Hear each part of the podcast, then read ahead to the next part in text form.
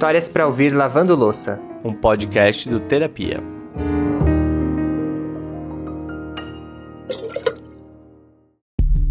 Semana nova, episódio novo. Tá começando mais um Histórias para ouvir lavando louça. Mas episódio de qualquer tipo de conteúdo do terapia só começa mesmo depois de uma coisinha, né, Ale? Ué, do quê? Depois que a buchinha já tiver cheia de espuma, né?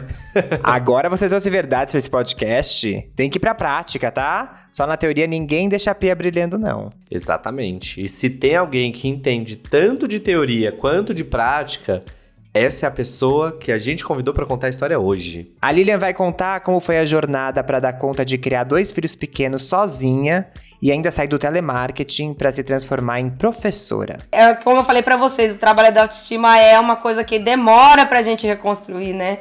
Então eu mesmo achava que eu não era nada, achava que eu não ia conseguir nada, que eu nunca ia ter nada, que a vida ia ser sempre essa coisa de essa, esse deserto. Eu achei que seria assim, sempre seria assim.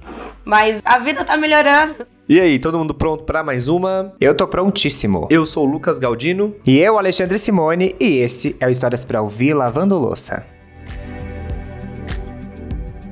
A Lilian nasceu na zona leste de São Paulo, numa família bem humilde e cresceu também morando na cidade. Só que ainda bem novinha, ela teve a sua primeira filha em um casamento que não demorou muito para acabar. E aí, não muito tempo depois, ela começou um segundo casamento. Só que aí a história se repetiu. Ela teve mais um filho e pouco tempo depois se separou. Agora, adivinha nas costas de quem ficou a criação dos dois filhos? Pois é, é exatamente essa resposta que está aí na sua cabeça. Nessa época, ela estava trabalhando como telemarketing e se mantinha a partir disso. Mas a segunda separação foi muito pesada para ela e foi aí que ela decidiu mudar para Sorocaba com os filhos, onde a mãe dela mora. E aí me mudei para cá, sem emprego, sem dinheiro, só com meus dois filhos e com esperança assim que as coisas talvez melhorassem em algum momento, né? Que aqui pelo menos eu sairia do aluguel, tem a casa aqui que é uma casa emprestada, que é essa casa que eu moro até hoje, né? Mas eu tenho planos agora de me mudar daqui, agora que a situação melhorou um pouquinho.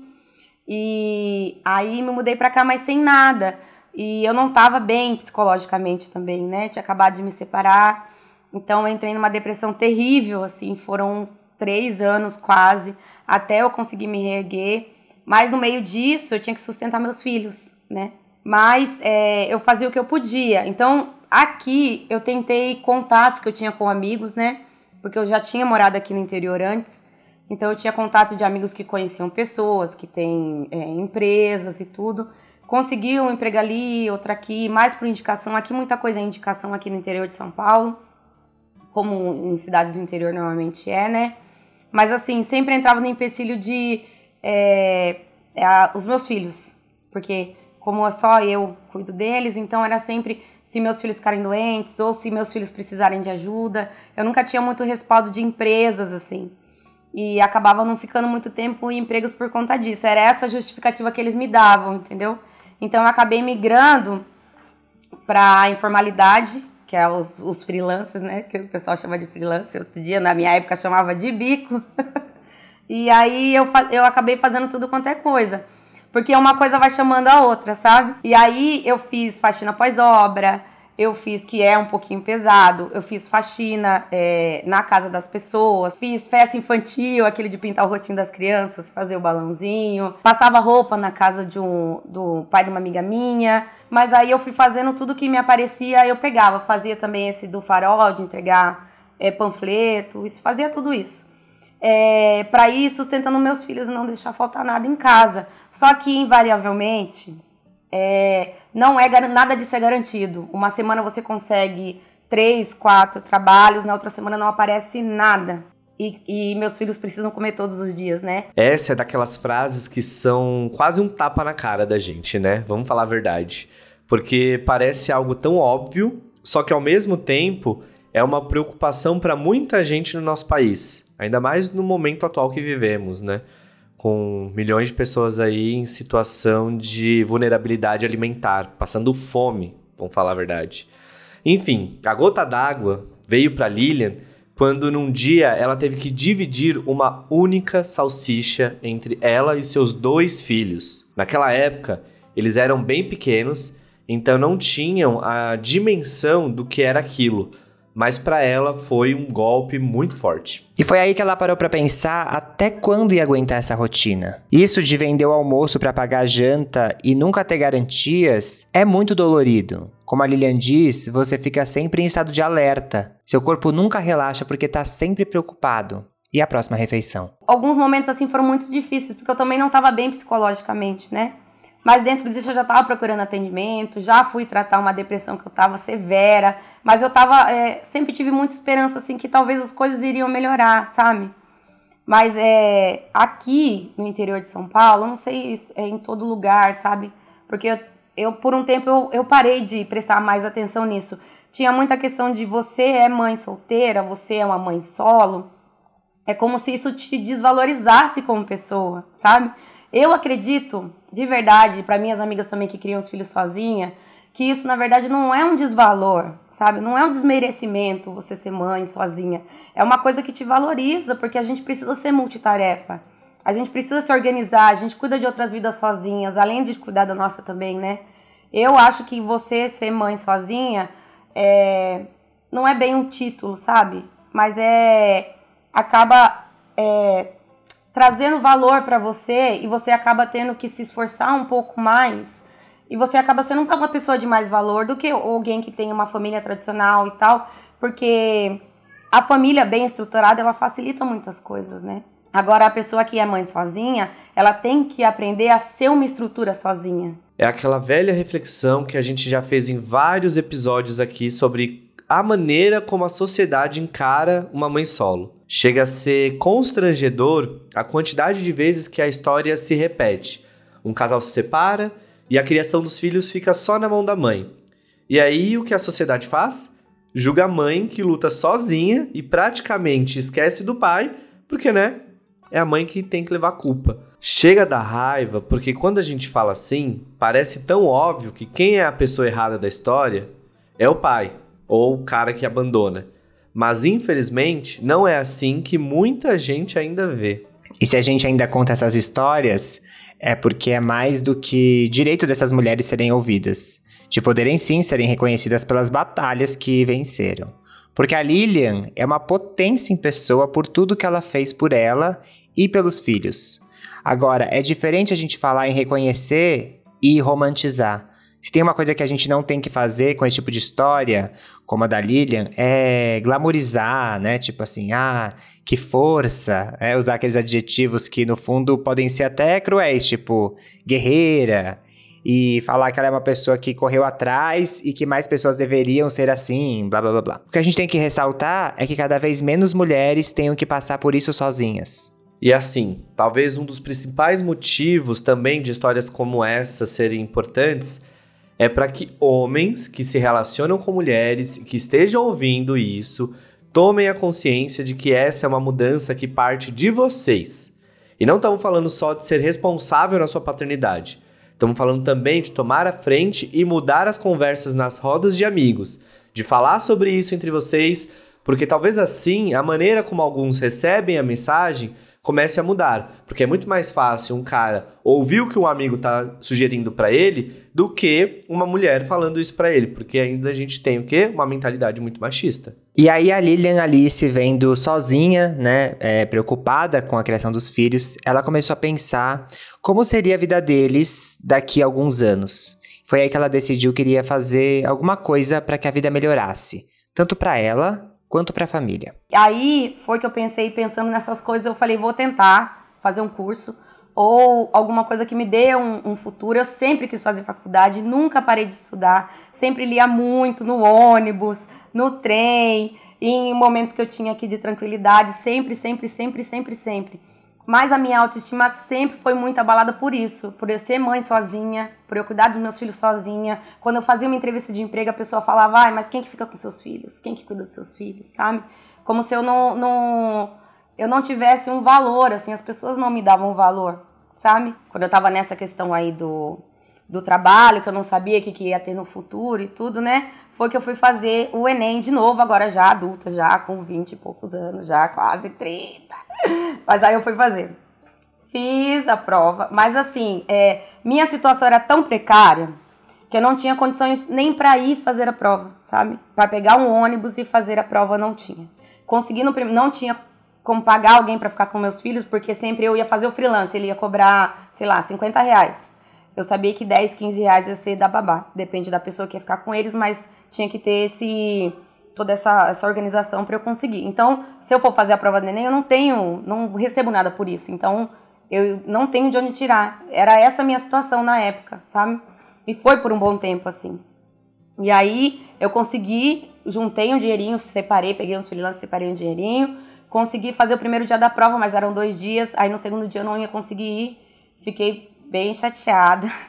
Mas aí uma amiga minha veio assim, e ela tem moto, ela veio, uma amiga minha que estudou comigo no ensino médio, e ela foi, ela falou, não, eu levo você, você vai fazer essa prova.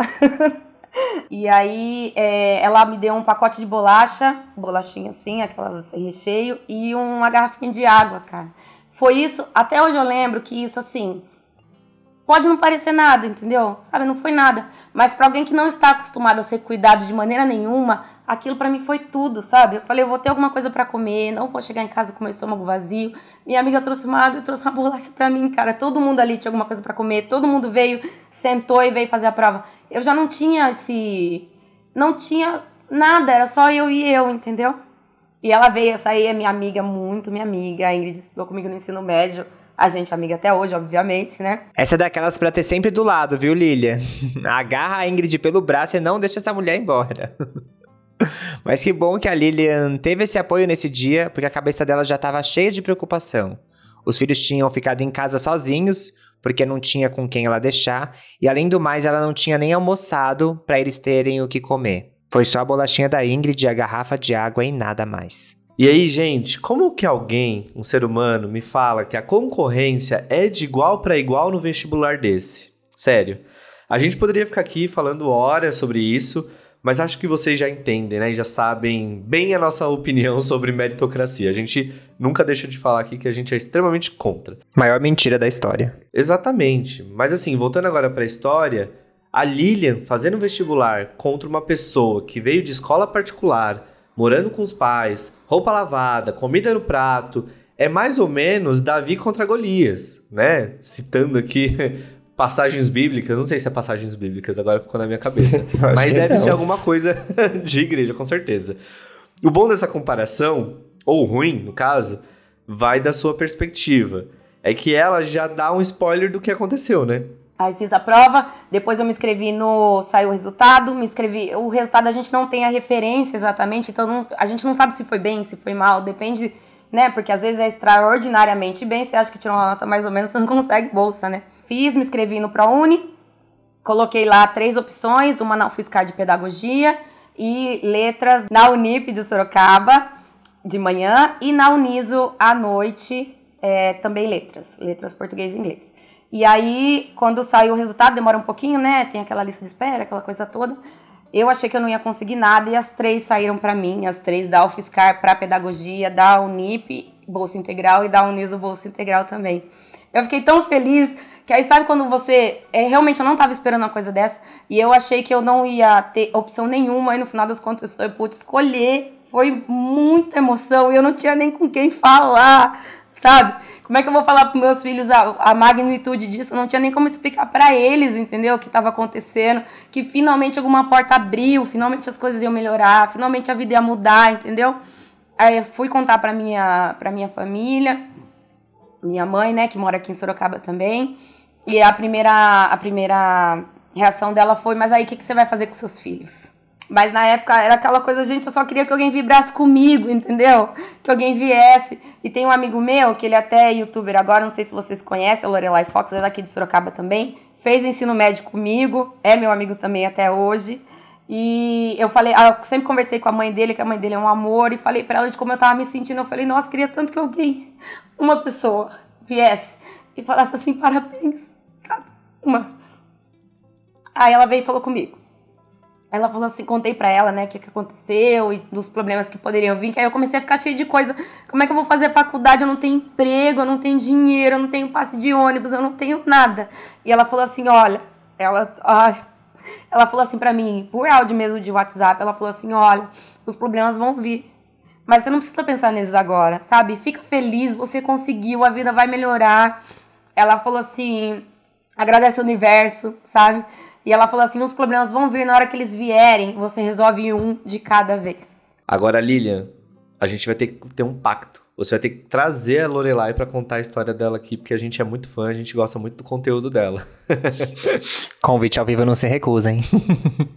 Mas olha, me deu uma vontade de estar dentro dessa história ali para dar um abraço na Lilian quando ela recebeu a notícia, sabe? Nossa, o que eu ia elogiar e venerar essa mulher não tá escrito. É absurdamente incrível o que ela conseguiu fazer.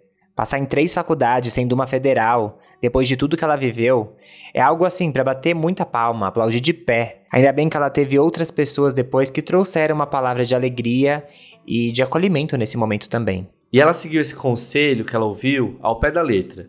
De pouquinho em pouquinho, espinho por espinho, a Lilian foi conquistando suas vitórias diárias Grandes ou pequenas, não importava. Por exemplo, desde conseguir um trabalho só para poder comprar o caderno, até usar a bicicleta da prefeitura para ir do trabalho até a faculdade. Ela foi assim incansável.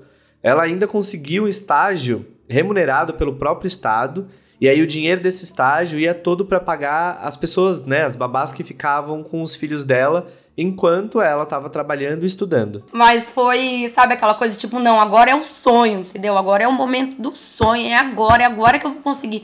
É minha chance, é minha oportunidade. E aí terminei a faculdade e aí eu entrei muito feliz. Eu lembro, assim, quando eu entrei na, na escola é, como professora, foi muito, foi muito emocionante para mim pensar que eu pisei naquele chão, a primeira vez que eu pisei naquele chão, como professora, sabe? Eu não. Eu, tudo que. Todo o preconceito que eu já recebi, ou todas as coisas que já passaram, ficaram para trás, porque era, era aquele momento, sabe? E aí cheguei, dei minhas primeiras aulas lá, de português e inglês, que é o que eu dou aula agora. No final das contas foi tudo muito bom. Trabalhei o primeiro mês, trabalhei bonitinho, metadinha. Aí comecei a. a no, só no segundo mês que eu fui receber, quando eu recebi meu primeiro olerite, que a gente recebe, é online, assim, dá pra ver.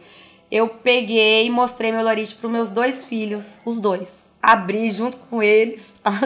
eu abri junto com eles e falei: olha, tudo aquilo que a gente passou, tudo aquilo que a gente passou, a distância, a, a questão de babá, porque tem muita coisa para ser resolvida. Eu falei tudo aquilo que a gente passou, todos aqueles anos que, que, que vocês viram a mãe virando madrugada, fazendo trabalho, fazendo coisa tudo aquilo tá deu resultado aqui, sabe? Agora a gente pode ir no mercado e comprar o que a gente quiser.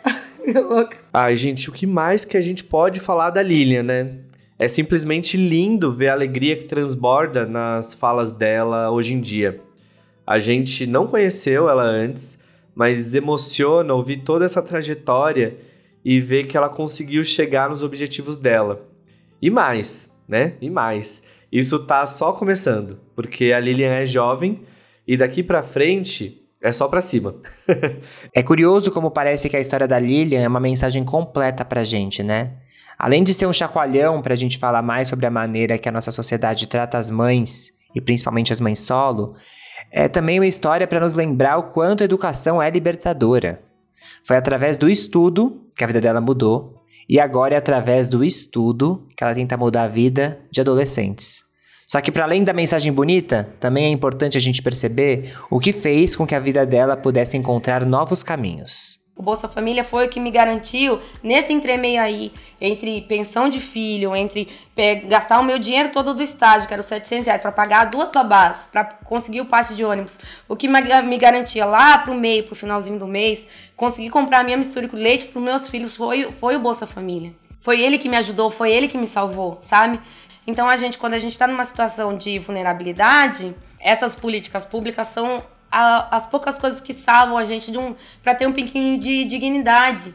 E, poxa, as pessoas ainda usam isso para atacar, entendeu? Falar que a mãe que tem que recebe Bolsa Família, ela vai fazer um filho atrás do outro. Cara, é 70 reais. Entendeu? É 70 reais. É, tem, tem agora piorou ainda, que eles diminuíram o acesso, é, mudaram o nome, continua o mesmo projeto, mudaram o nome, diminuíram o valor, cortaram gente do, do, do programa.